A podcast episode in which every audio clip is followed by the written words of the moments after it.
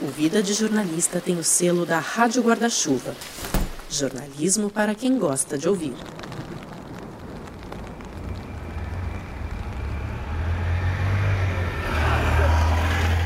Oi, quem me conhece um pouquinho sabe que eu não sou muito de acordar cedo. Eu costumo trabalhar de madrugada, então eu vou dormir muito tarde, tipo 3, 4, 5 da manhã, aí eu acabo acordando tarde, né?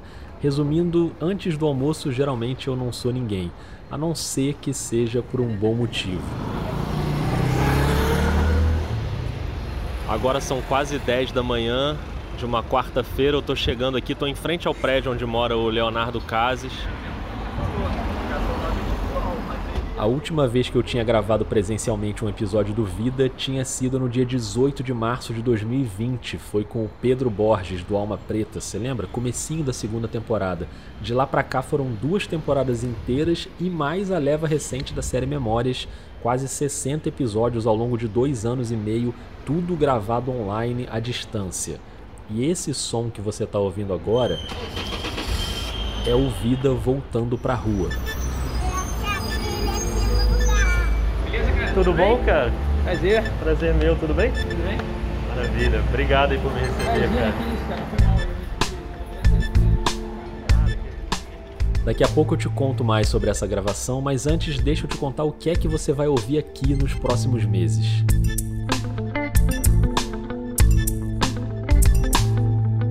Eu sou o Rodrigo Alves, a música que você está ouvindo é do Gabriel Falcão e essa é a série Eleições, uma produção original do Vida de Jornalista. Em sete capítulos você vai conhecer os bastidores da cobertura da campanha eleitoral de 2022 e nesse momento não tem nada mais importante que isso no jornalismo brasileiro. Para abrir os trabalhos, hoje o nosso tema é checagem de fatos e desinformação. Empresários vão anular o voto de quem estiver vestindo camisa amarela no dia da eleição. Tom Cruise gravou um vídeo manifestando apoio ao Bolsonaro. Pablo Vittar caiu do palco depois de protestar contra o presidente. O diretor da Organização Mundial de Saúde foi preso pela Interpol. O STF e o TSE criaram uma lei para caçar o mandato de parlamentares cristãos. O evento do PSOL colocou pessoas fantasiadas de pênis e vagina para se apresentar numa escola. Demarcação de terra indígena faz subir o preço do arroz. A Globo gravou um vídeo ensinando como planejar um atentado contra o presidente. A OMS estima que as vacinas vão reduzir a população mundial em 15%. O ator Johnny Depp disse ao Times que espera a reeleição de Bolsonaro.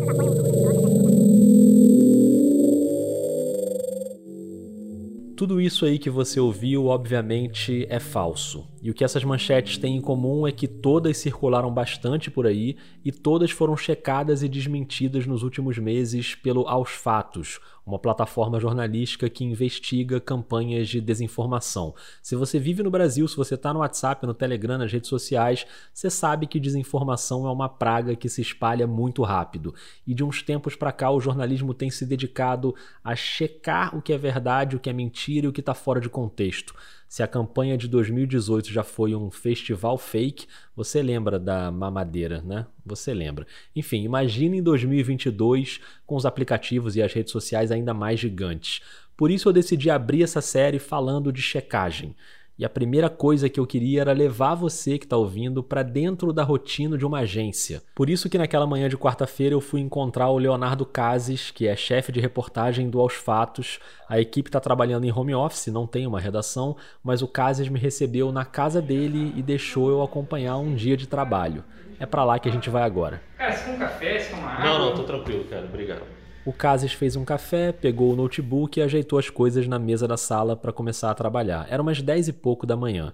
Enquanto eu tô ali ajeitando o gravador no tripézinho em cima da mesa, eu vou só te avisar que, além de te levar para dentro da rotina do Aos Fatos, esse episódio ainda vai ter duas outras jornalistas de primeiro nível para falar de desinformação: a Cristina Tardáguila, fundadora da agência Lupa e diretora no ICFJ, e a Alice de Souza, da Abrage, com passagem por vários veículos. Então fica aí que daqui a pouquinho elas chegam. Agora eu vou te pedir para puxar uma cadeira. Esse som nem pareceu muito com puxar a cadeira, né? Mas é um som real, de quando eu puxei a cadeira ali na sala do Cases. Então puxa a cadeira para ficar aqui com a gente. A casa nem é minha, tô te convidando, né? Meio falta de educação, mas enfim. Agora a gente vai saber na prática como é o trabalho numa plataforma de checagem.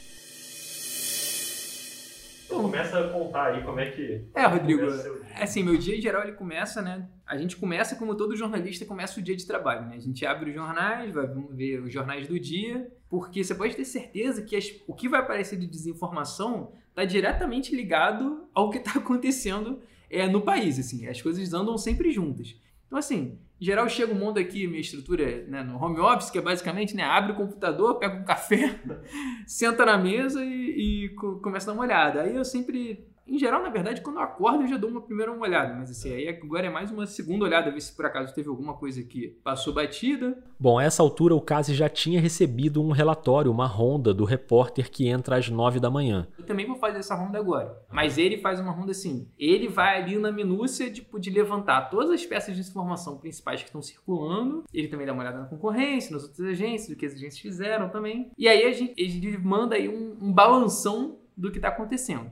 Quando eu entro, eu faço essa ronda também. E aí a gente vai para as nossas ferramentas de monitoramento, assim. E essa parte das ferramentas é importante porque talvez você esteja aí se perguntando, beleza, fez a ronda, mas como é que eles sabem quais são as peças de desinformação que estão circulando, quais estão sendo mais relevantes nas redes sociais, no WhatsApp, o alcance de cada uma? Então é importante fazer algumas parcerias e ter acesso a esses dados. O Aos Fatos é, é um checador parceiro, faz parte do programa de checagem da Meta, né?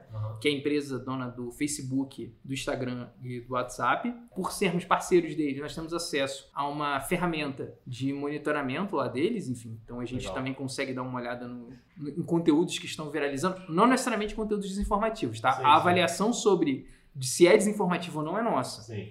A gente tem o CrowdStangle, que é uma ferramenta de monitoramento da Meta também, aberta aí não só para os checadores parceiros, mas é aberta para pesquisadores, jornalistas, veículos de imprensa. Aqui nos fatos, a gente tem uma coisa que é bem, que é bem importante, assim, que é, nós temos o radar aos fatos, então, o Radar aos Fatos é uma ferramenta nossa, desenvolvida pela equipe do Aos Fatos, e que ele acompanha não só Facebook, Instagram, mas ele também acompanha Twitter, YouTube, ele monitora determinado grupo, número de grupos do WhatsApp e também sites na, na internet. É, o Telegram, ele ganhou muita força, né? Assim, no Brasil, assim, a gente está observando e aí a gente está agora com uma ferramenta ainda beta, assim, uma ferramenta interna para monitorar, monitorar grupos do Telegram. Essa ronda então vai apontando possíveis checagens que ficam divididas em duas categorias. A checagem de declarações, políticos, autoridades. Teremos voto impresso no ano que vem. E a gente tem o chamado debunk, ou a verificação, seria o nome em português mais próximo, que são essas peças de desinformação que circulam na internet. Ela diz que a cebola ela atrai os vírus, então devemos fazer nossa parte, né? Sendo que quando começa a rolar muita peça de desinformação sobre o mesmo assunto, A gente começa a pensar em construir o que a gente chama no asfalto de explicamos, que seria uma espécie de pré-bank, que é assim, cara, vamos reunir todos os tópicos que geram desinformação sobre determinado assunto e vamos explicar eles, tipo assim, as explicações que a gente daria em cada checagem sobre cada peça, a gente gera ali quase que um FAQ, assim, um perguntas e respostas que, pra, que as pessoas é uma espécie de vacina contra a desinformação. e nesse ano ainda tem o trabalho de acompanhar tudo que é declaração dos candidatos à presidência. A gente já tem esse trabalho sistemático com o presidente Bolsonaro, né? O tem um contador de declarações do Bolsonaro, é, que nós checamos todas as declarações do presidente. A Amanda, a nossa brava guerreira é, bolsonaróloga, como a gente costuma dizer, que é a pessoa que tem a missão de ficar acompanhando e checar todas as declarações do Bolsonaro, e a gente tem um contador no site também. A Amanda, a guerreira bolsonaróloga, já já vai chegar aqui no episódio para contar pra gente como é essa missão espinhosa, que eu não desejo nem pro meu pior inimigo, mas agora na campanha tem o acompanhamento também dos outros candidatos. E até porque agora o Aos Fatos lançou uma- o banco de discursos, que é, um- que é usando a ferramenta de transcrição, o Scriba, que a gente desenvolveu, é a gente está disponibilizando para todo mundo, está aberto isso, um banco de, com discursos dos candidatos, entrevistas, lives, eventos dos candidatos à presidência. Bom, como eu fiz em todos os cargos públicos que eu ocupei, estou me apresentando ao povo brasileiro. Graças ao ProUni e ao FIES e à política de cotas na universidade. Eu já fui deputada estadual, primeira mulher prefeita, reeleita prefeita do meu estado. Essa ferramenta é incrível, tá tudo lá, você pode filtrar por candidato, por evento, é legal demais. Bom, o Cases me deu todas essas explicações, mas já eram quase 11 horas da manhã e ele ainda não tinha parado para trabalhar de fato, né? E além daquele repórter que entrou às 9, outros dois entram às 11. que é o horário da nossa reunião. Hoje eu vou atrasar um pouquinho, que a gente tá aqui conversando, eu vou atrasar um pouquinho. Eu tô atrasando aqui, eu tô atrasando o teu trabalho. Não. Pronto, parei de atrapalhar e fiquei um tempo ali quietinho, porque antes da reunião o Cases ainda precisava avaliar algumas peças que chegaram na ronda para escolher as checagens e pautar os três repórteres. Essa escolha não é simples. A gente precisa fazer uma conta, é a conta entre alcance e impacto. Tipo, tem uma peça aqui que tá com mais de 10 mil shares no Facebook, tem 800 mil views no TikTok, e é uma peça sobre futebol, comemoração de jogadora de futebol feminino, assim. Não é a política, não é um uhum. ataque contra o Bolsonaro ou contra o Lula, assim. mas ela tá muito grande. Por outro lado, assim, você tem peças menores, mas que falam, assim, fazem ataques mais diretos a um político, ou acusam, ou atribuem a ele condutas muito sérias. E aí você, tipo assim, cara, ah, isso aqui só tem 2 mil compartilhamentos. Cara, mas isso é muito sério. É, é, o dano é muito grave. Para fazer essa conta entre alcance e dano, ele começa a abrir as peças ali na minha frente, os cards, os vídeos, e vai dando play para assistir. Absurdo. Jogadora não pode usar a bandeira do Brasil. Não pode comemorar. É esquerda. Desgraçada. Um encontro de dois bandidos. Só pelo áudio. É cada coisa que a gente vê aqui que o pessoal nem, o pessoal nem acredita. Perdão, imagem errada. Uma outra coisa importante é que muitas vezes o que brinca que assim, o diabo mora nos detalhes, assim. Ah. A gente fica ali, tipo assim, tem que volta na peça e vai, porque é um detalhe que é tá desinformando e como é que a gente, a gente vai entender, assim, isso é que é uma coisa que até Tom Cruise declarando apoio ao Bolsonaro teve já. Quando você é, eu falo, pessoa que você acha que já viu de tudo, Tá sempre se surpreendendo. Não, isso aí não tem, não tem monotonia na checagem. Isso aí não tem. Cada dia o pessoal se supera.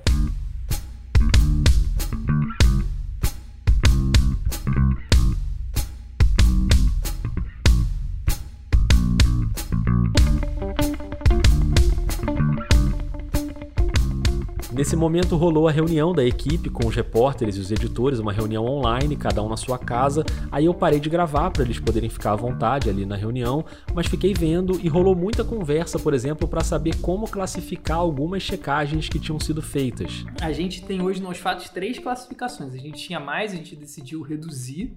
A gente tem verdadeiro e falso, que né, autoexplicativos. É. E o não é bem assim, que é essa zona de sombra entre aquilo que não é verdadeiro nem falso. E aí pode ser várias coisas. Pode ser uma falta de contexto, pode ser uma distorção, pode ser uma omissão. Aí é que entra o debate na reunião. Classificar tem um quê de arbitrário. Né? Nós arbitramos uma classificação, nós, enquanto agência de checagem. Só que a gente não, a gente não define isso da nossa cabeça. A gente tem uma metodologia, a gente tem os selos que a gente usa, então são todos públicos, a metodologia é pública no nosso site. O importante é essa classificação estar tá coerente de acordo com a nossa metodologia e que a gente consiga manter uma coerência entre as coisas que a gente faz. Que assim, eu não posso classificar uma peça hoje de um jeito e amanhã uma peça semelhante classificar de outro jeito. Definir essa classificação pode ser muito difícil.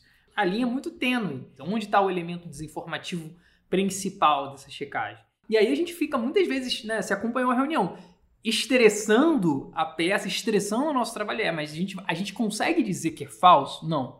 Não, é que falso não é, porque assim, a cena aconteceu. E as decisões vão sendo tomadas. Por exemplo, Tom Cruise gravou o vídeo apoiando o Bolsonaro? Foi uma checagem feita pelo Marcos Faustino e ganhou o selo de falso. O vídeo mostrava o ator numa feira de aviação fazendo uma saudação ao Brasil, não ao presidente. A história que você ouviu ainda há pouco da jogadora de futebol que não pôde usar a bandeira do Brasil no pódio da Copa América, aí ganhou o selo não é bem assim, porque ela de fato não pôde usar a bandeira, mas não por uma determinação da esquerda, como dizia o cara lá do vídeo. A repórter Priscila Pacheco apurou com a confederação, com a Comebol, que isso está no regulamento, os atletas não podem usar símbolos nacionais no pódio.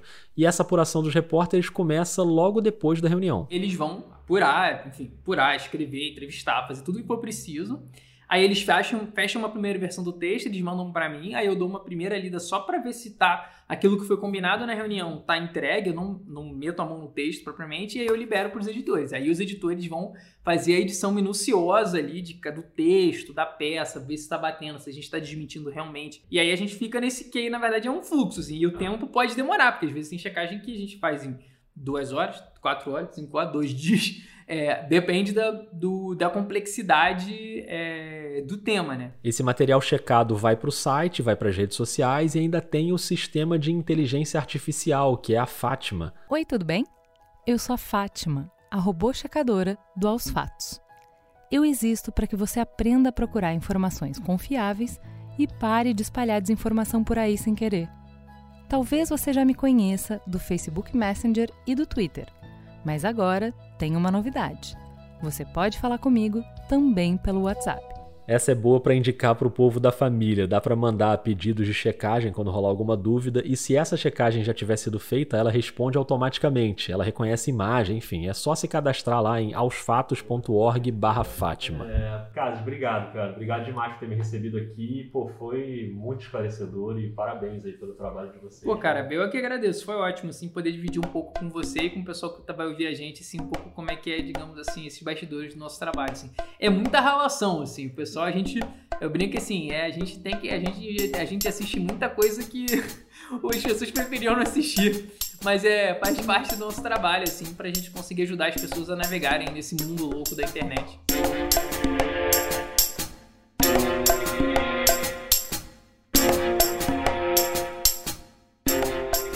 Falando em coisas que as pessoas não gostariam de assistir, a Amanda Ribeiro é a repórter que checa todas as declarações de Jair Bolsonaro. E é claro que eu preciso chamar a bolsonaróloga do Aos Fatos aqui para nossa conversa. Oi, Rodrigo, tudo certo? Beleza, Amanda. Tô curioso para saber como é essa rotina, que não deve ser nada fácil, né? Então, é, na verdade a minha rotina é um pouquinho diferente da rotina dos meus colegas aqui no, no Aos Fatos, porque desde o início do ano passado eu tô encarregada de abastecer o agregador de declarações do presidente. Então eu vou falar mais ou menos um pouquinho sobre como é o meu dia a dia no agregador. Boa, então você que está aí ouvindo, pega aí esse relato da Amanda com o passo a passo da checagem do Bolsonaro. No meu caso particular, pelo meu histórico de atleta, caso fosse contaminado pelo vírus, não precisaria me preocupar.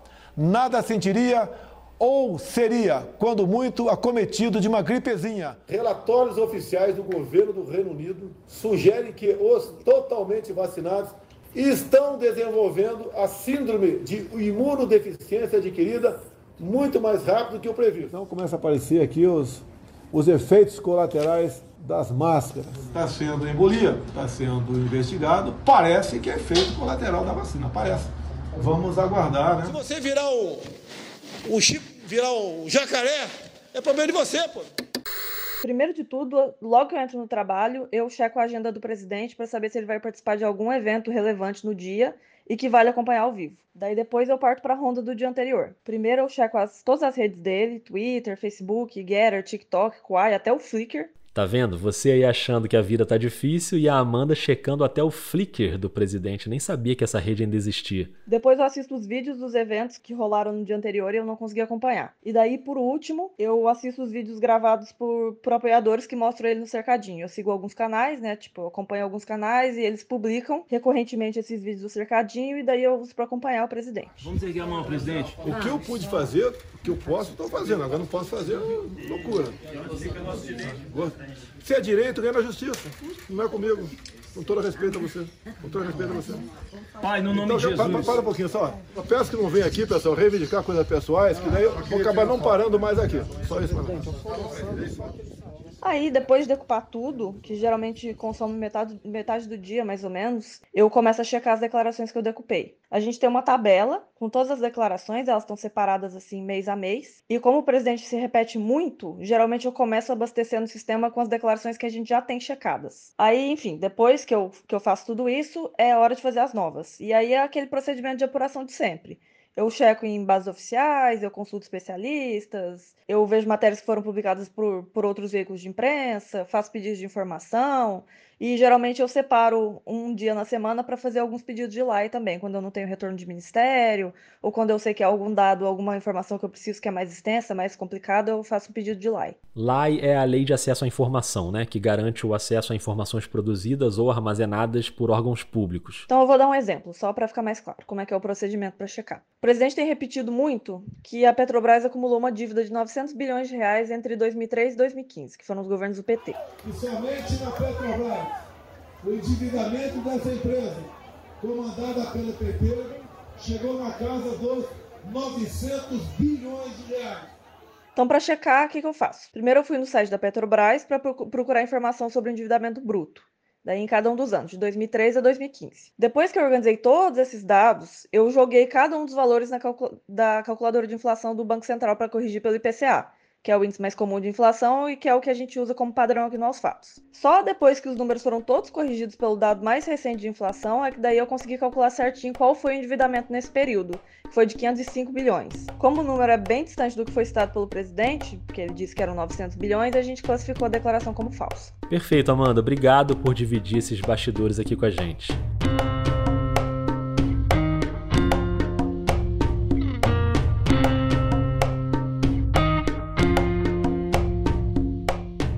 E eu convido você que está ouvindo para seguir o trabalho do Aos Fatos, assim como de várias outras plataformas de checagem no Brasil, o Fato ou Fake, o Comprova, a Agência Lupa. Falando na Lupa, eu quero trazer mais uma grande jornalista para esse episódio. Eu acabei encontrando com ela em São Paulo durante o Congresso Internacional de Jornalismo Investigativo da Abrage. Foi uma viagem meio em cima da hora, eu quase não fui, porque a passagem de avião estava muito cara, mas no fim das contas eu acabei indo de ônibus.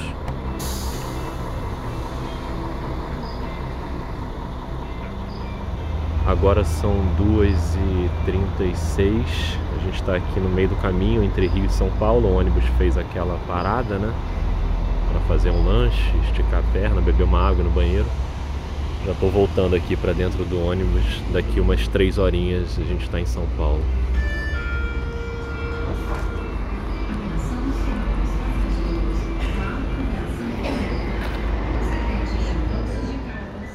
Enquanto o ônibus não chega em São Paulo, deixa eu aproveitar aqui para te dar um recado da Rádio Guarda-Chuva, porque tem gente nova chegando na firma. O Diversifica, apresentado pela Luana Ibelli, e o Ciência Suja, que está entrando na segunda temporada. Agora eles são parceiros do Vida na Guarda-Chuva, e hoje eu vou chamar o Theo do Ciência Suja para dar um alô aqui pra gente. Oi, Theo. Oi, gente. Meu nome é Tel Rupreste e que alegria estar nesse podcast incrível que é o Vida de Jornalista para falar do Ciência Suja. Bom, a cada episódio do Ciência Suja, a gente traz casos em que a ciência foi deturpada ou mal usada e que geraram grandes impactos para a sociedade. A gente já falou de eugenia, movimento antivacina, indústria do cigarro e a nossa segunda temporada está no ar com episódios quinzenais às quintas. Então, depois de ouvir o Vida, já segue a gente no seu tocador e experimenta mais esse podcast jornalístico com essa pegada de ciência e crime. Até!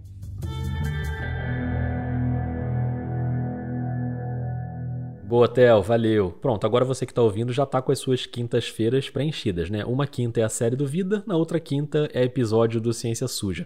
Aliás, essa é uma novidade, o Vida sempre saiu às quartas, né? Mas essa série especificamente sai às quintas. No próximo episódio eu te conto mais sobre o Diversifica, beleza? E falando em Rádio Guarda-Chuva, é claro que eu aproveitei a viagem a São Paulo para encontrar pessoalmente o povo, né? Gabriela Maier, Juliana Dantas, Renan Suquevicius, Tomás Chiaverini. O Tomás fez um pão caseiro pra gente que, olha, me arrependi de não ter trazido um pedaço num potinho. Mas deixa pra lá, não é sobre essa parte da viagem a São Paulo que eu preciso falar agora, é sobre o encontro que eu tive no congresso da Abrage, um dos vários encontros muito legais. Aliás, no canal do Vida no YouTube eu gravei um vídeo de meia horinha contando os bastidores. Dá um play lá, deixa um comentário. E eu encontrei a Cristina Tardáguila, uma super jornalista, fundadora da agência Lupa e diretora do ICFJ, o International Center for Journalists. A Cristina mora em Washington e veio para participar de uma mesa entrevistando o ministro Luiz Roberto Barroso, ex-presidente do Tribunal Superior Eleitoral, hoje ministro do Supremo. E essa mesa passou muito pelo tema do combate à desinformação, que tem tudo a ver com o nosso episódio aqui. Então, antes da Cristina, eu queria te fazer uma provocação. Quantas vezes você já viu um conteúdo bizarro no Twitter, um vídeo daqueles com uma fala claramente mentirosa de um político, e aí para criticar você foi lá e compartilhou o vídeo? Né, postou lá, olha isso, que absurdo, ou então marcou a arroba da pessoa e criticou, ou retuitou aquele editorial do jornal de domingo, né, que você discorda, né? Se você já fez isso, eu quero que você ouça com muita atenção essa conversa rápida que eu tive com a Cristina. A gente foi ali para um cantinho mais silencioso da FAAP, onde rolou o congresso, E falando em silencioso, o nosso tema foi silêncio estratégico nas redes sociais. Eu vou colocar os cinco minutinhos da nossa conversa aqui na íntegra para você ouvir como se tivesse ali do nosso lado no Congresso. Vou até descrever o cenário aqui para você imaginar. Já estava de noite, era um corredor bem largo, ao ar livre, com uns bancos de pedra, umas plantas. Dos dois lados ficavam os prédios da FAAP e aquele friozinho paulistano tradicional. Imaginou? Então vamos nessa. Então, beleza, já estamos gravando. Na verdade, assim, esse episódio vai ser sobre checagem, né? E aí eu tô conversando com algumas pessoas, e... mas eu queria muito ter você nesse episódio para falar de silêncio estratégico. É ah, adoro, meu tema preferido. Sempre vejo você falando. Então a primeira coisa que eu queria que você falasse é isso. Por que, que é tão importante esse conceito do silêncio estratégico? Gente, assim, silêncio estratégico, ele é uma, ele é uma forma diferente de encarar a luta contra a desinformação. A gente tem que entender que a gente já convive com a desinformação há eu diria pelo menos comigo há uma década, e ela vai mutando. E a gente já chegou num ponto, que não é exclusividade do Brasil, em que é, os desinformadores eles fazem armadilhas para que a imprensa caia, cubra e aquilo vire uma notícia e que aquela pessoa vire uma referência e que aquele tema entre na pauta. Então, é, o silêncio estratégico ele é uma proposta, sobretudo para a imprensa, sobretudo para os jornalistas, mas também para o cidadão comum, de refletir sobre a intenção de quem fez aquela postagem, publicou aquele vídeo e, e alterou aquela foto. Né? Será que por trás daquilo não está justamente a vontade de virar notícia, de aparecer, de ganhar voto? E assim, é, a proposta de silêncio estratégico é super polêmica. Tem gente que acha que eu tô maluca, né? Assim, ah, não, porque tem sempre que falar quando o cara mente, ou quando o camarada tá usando é, conteúdo adulterado. Eu acho, e aí eu acho que é uma construção ainda, é um conceito ainda em construção que a gente precisa evitar as armadilhas que estão deixando para a gente no caminho. E há algumas técnicas para fazer isso, né? O silêncio estratégico tem algumas estratégias. É, pois é, você sempre fala isso, dar essas dicas pontuais de não retweetar, não citar arroba ou fazer o print e tal. Quais são as principais que você acha, assim, para quem está ouvindo o podcast, que você acha que vale a pena a gente prestar atenção aí nesse segundo Depende um pouco da, da rede que a gente está falando. Assim, uhum. eu diria assim, no WhatsApp para mim é é, não tenho certeza, mas passei. Vê aí se é verdade, né? Eu, você imagina que eu, como checadora, recebo da minha família inteira. Isso aqui é verdade? E eu falo, poxa, você podia ter me economizado, eu li essa besteira, né? A primeira coisa, então, no, no WhatsApp é realmente não, não encaminha se você tem a dúvida. Porque se você tem a dúvida, você vai só amplificar a dúvida. Já no Twitter, eu, que é a minha rede favorita é, de uso também. e de informação, eu acho que a gente tem uns, alguns hábitos que são muito equivocados, né? A gente retweetar a partir da conta do desinformador. Então, dizendo, olha que falso aqui, com o dedinho para baixo ainda, né? E aí a gente está jogando leitor para aquela conta. A gente também, é, às vezes a gente não faz isso. A gente fala, olha, o arroba fulaninho diz que 2 mais 2 é igual a 5. Só que você botou o arroba fulaninho e quem acha que 2 mais 2 é igual a 5 descobriu o fulaninho. Então, na verdade, você tornou o fulano uma pessoa relevante e popular sobre aquele assunto.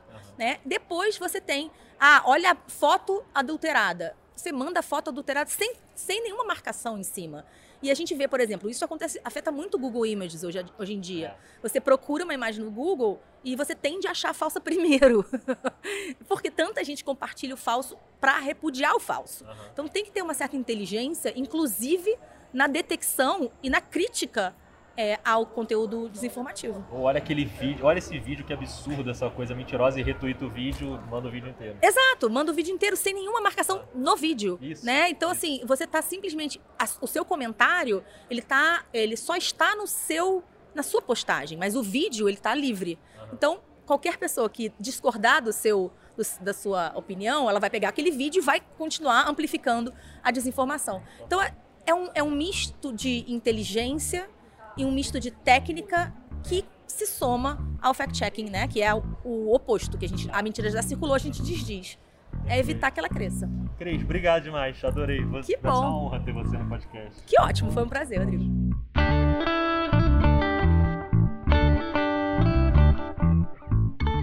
Bom, agora eu tô aqui pensando, a Cristina vai ouvir esse episódio e eu já tô esperando a mensagem dela me dando uma bronca porque eu botei ainda há pouco um monte de fala mentirosa do Bolsonaro, né?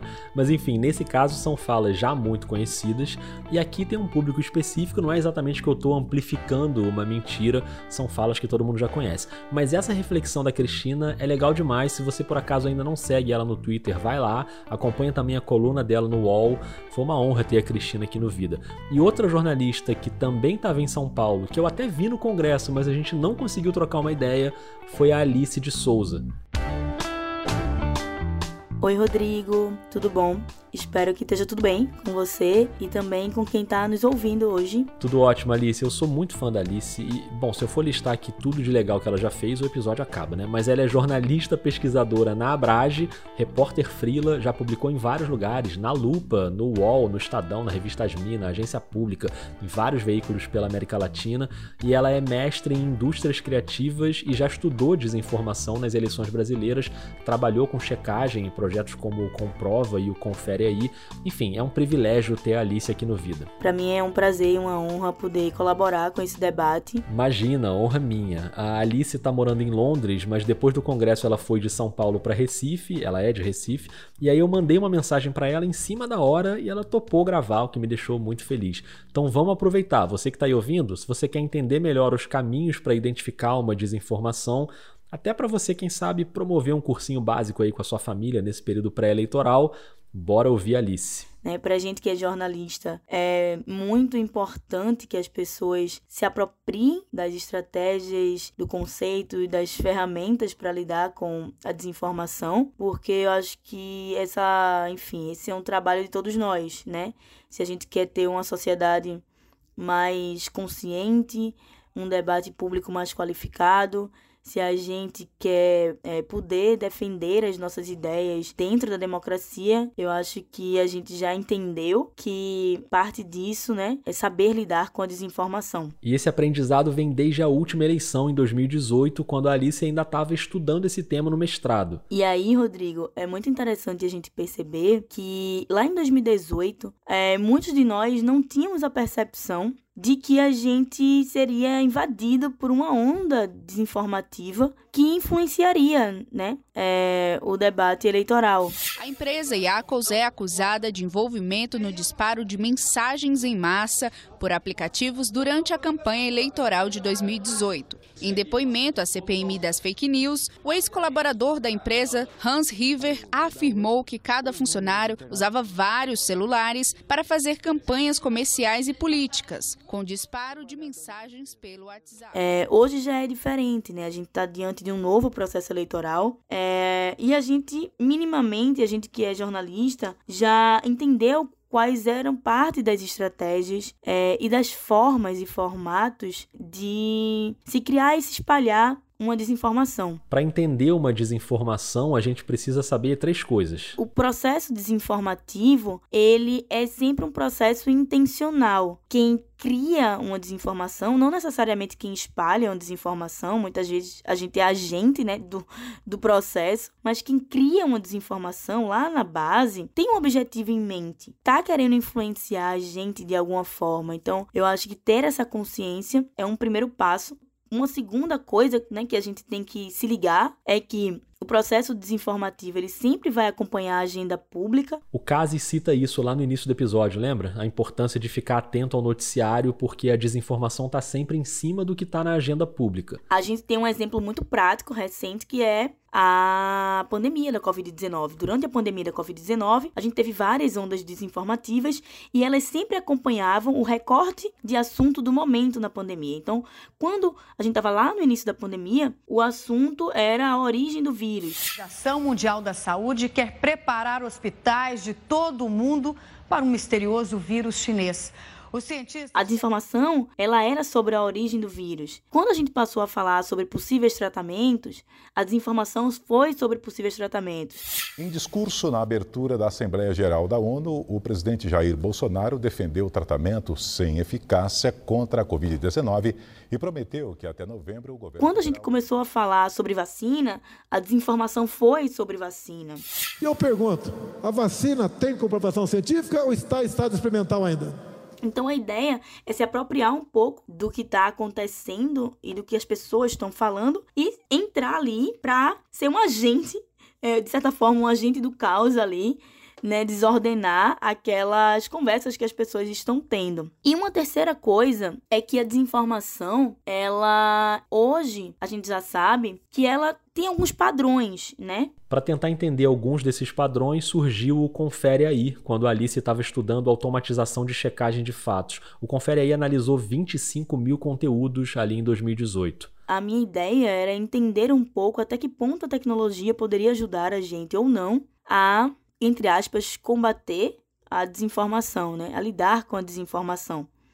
E aí, naquele momento, a gente teve uma ideia de fazer um teste se, é, é, dentro do ambiente acadêmico, do ambiente controlado da academia, de criar um aplicativo que pudesse dizer se uma, uma desinformação ou uma informação era verdadeira ou não. De maneira bem binária, assim, bem, bem simples, né? A ideia era a gente entender até onde a máquina poderia chegar, se ela era capaz, inclusive, de dar essa resposta. É muito difícil a gente ter uma resposta binária e certeira sobre se algo é verdadeiro ou falso, sobre se algo é mentiroso, enfim, porque existem muitas nuances se a gente tivesse uma solução fácil, seria ótimo. Enfim, a gente teria um processo eleitoral, é, agora em 2022, muito mais limpo, muito mais seguro né? Mas não é o caso, a gente não sabe o que vai acontecer necessariamente. Então é importante a gente ter em mente que esse é um problema complexo. E como um problema complexo, a gente tem que lançar mão de várias estratégias. Aí é todo mundo junto nesse processo, né? A gente tem, por exemplo, as agências de checagem de fatos, que fazem um trabalho brilhante. A gente tem os agentes, é, as entidades privadas, como, por exemplo, as Big Techs, é, que tem um papel fundamental na, entre aspas, regulamentação do que acontece dentro do ambiente digital, né, nas conversações em rede. Então, a gente precisa cobrar delas também um pouco. O Tribunal Superior Eleitoral assinou um acordo com as principais plataformas digitais de vídeo, redes sociais e aplicativos de mensagens para combater a disseminação de fake news. A gente tem os agentes públicos, né? E quando a gente está falando de agentes, agentes públicos, a gente está falando de que a desinformação ela pode vir e pode estar em qualquer lugar, inclusive na boca de pessoas, políticos, de famosos, de celebridades. E um outro, é, um outro lugar, um outro agente, né, desse processo são as pessoas, né? É, é o resto da sociedade, a sociedade civil, as pessoas que estão aos nossos, aos nossos lados, os nossos amigos, nossa família. E como é que a gente cuida dessas pessoas? Que tipo de informação a gente pode dar para elas para ajudar a identificar um conteúdo como verdadeiro ou falso? Ou pelo menos para ligar um alerta? O Confere aí identificou alguns padrões. Por exemplo. Por exemplo, vamos lá, anota aí esses pequenos sinais que podem gerar uma desconfiança. A gente percebeu que uma coisa muito comum é se utilizarem muitas exclamações ou interrogações em títulos. A gente que é jornalista sabe que esse não é um padrão é, jornalístico, né? Os títulos geralmente podem vir em caixa alta, Geralmente, o título, ele não condiz muito, quando é um texto, ele não condiz muito com o que tem embaixo. Dá uma lida no primeiro no segundo parágrafo para ver. É, se for uma imagem, jogar essa imagem num buscador, que é copiar a imagem lá na parte de busca por imagem e ver se essa, é, se essa foto tá fora de contexto, ou seja, ver se ela já foi publicada antes em um outro local. Sites que tem muita propaganda, sites que não dão a fonte para o que está sendo dito. É saber diferenciar um texto que é opinião de um texto que não é opinião textos que são muito é, autorreferenciados, tipo eu fiz, eu acredito. Textos muito adjetivados, que são textos mais opinativos que informativos. Esse tipo de dica de observação é legal não só para jornalistas, mas passar isso para todo mundo, né? Fazer um processo transparente. E aqui eu faço um parênteses, Rodrigo. Eu acho que a gente, enquanto jornalista, a gente durante muito tempo é, se furtou de explicar para as pessoas, né, para nossa audiência, como é feito o jornalismo, como a gente constrói uma notícia. Cabe a gente também, a partir do momento que as pessoas compreendem como é um processo de apuração, por exemplo, elas podem tentar replicar esse processo de apuração, dando esses instrumentos para as pessoas, ensinando a elas como, como se faz um processo de apuração. A gente vai ensinar para elas que uma coisa primordial do trabalho jornalístico é checar a fonte, né? Então, se algo chegou para mim é, por um aplicativo de mensagem, eu pergunto àquela pessoa: de onde você tirou essa informação? Se essa informação não chegou para mim por um aplicativo de mensagem, mas chegou para mim por uma notificação ou numa busca na internet ou foi um post de rede social, pesquisa aquela mesma informação em, em num buscador e vê se aquilo foi replicado em outros lugares. É muito difícil que algo que seja muito maravilhoso, que seja uma grande informação, um grande furo jornalístico, esteja em apenas um site. Então, é, eu acho que as pessoas têm que ter essa consciência também, é, mas a gente precisa instrumentalizá-las. Ou seja, se dizem que hoje todo mundo é jornalista, todo mundo produz conteúdo, então bora ensinar para as pessoas um pouquinho de como é que é ser jornalista, né? Mostrar um pouquinho como é que se produz conteúdo, principalmente agora porque os próximos meses não vão ser fáceis. Eu acredito que o mais importante nesse momento é a gente ter essa consciência de que a gente vai enfrentar um novo processo eleitoral, vai lidar novamente com um processo eleitoral que vai ser permeado por desinformação. Então a gente também tem que entender que cada um pode fazer a sua parte e contribuir para que a gente tenha um processo eleitoral mais limpo, mais seguro para nós, né? Perfeito, Alice. O jornalismo segue aí no combate. É, então é isso, Rodrigo. Espero ter ajudado. Espero que todo mundo saia dessa conversa munido de conhecimento para lidar com a desinformação, que a gente consiga é, usá-los, né? usar todo esse conhecimento que a gente está trocando aqui dentro da, das nossas apurações e também dentro da, da nossa vida, né? Enquanto cidadão, cidadã. É isso, é, um abraço e até mais. Música Obrigado demais, Alice. Foi ótimo ter você aqui no Vida. Obrigado ao Leonardo Cases por ter me recebido na casa dele, a Amanda Ribeiro, que dividiu os métodos dela com a gente, o Alexandre Aragão também, do Aos Fatos, que ajudou a fazer essa ponte, a Cristina Tardáguila, que foi uma querida, e claro, você, que está por aqui sempre. Eu te convido a buscar mais conteúdos sobre esse tema da desinformação e da checagem. Isso vai ser fundamental nos próximos meses, não só para os jornalistas, mas para todo mundo. Então, por exemplo, procura aí o Sentinel Janela Eleitoral, um projeto que a agência pública acaba de lançar para investigar redes de manipulação do debate público. A Natália Viana, da Pública, tem feito uma newsletter muito boa também que passa por esse assunto, chamada Democracia em Cheque. Aqui na série a gente ainda vai voltar a esse tema em outros episódios e você que é jornalista, cuidado para não escorregar nessas armadilhas, para não reproduzir informação falsa sem querer. Tenta fazer um trabalho educativo com quem está perto de você, com o grupo do Zap da sua família. Eu sei que é chato, eu sei que é uma luta em glória, mas essa luta não é só das agências de checagem, é de todo mundo.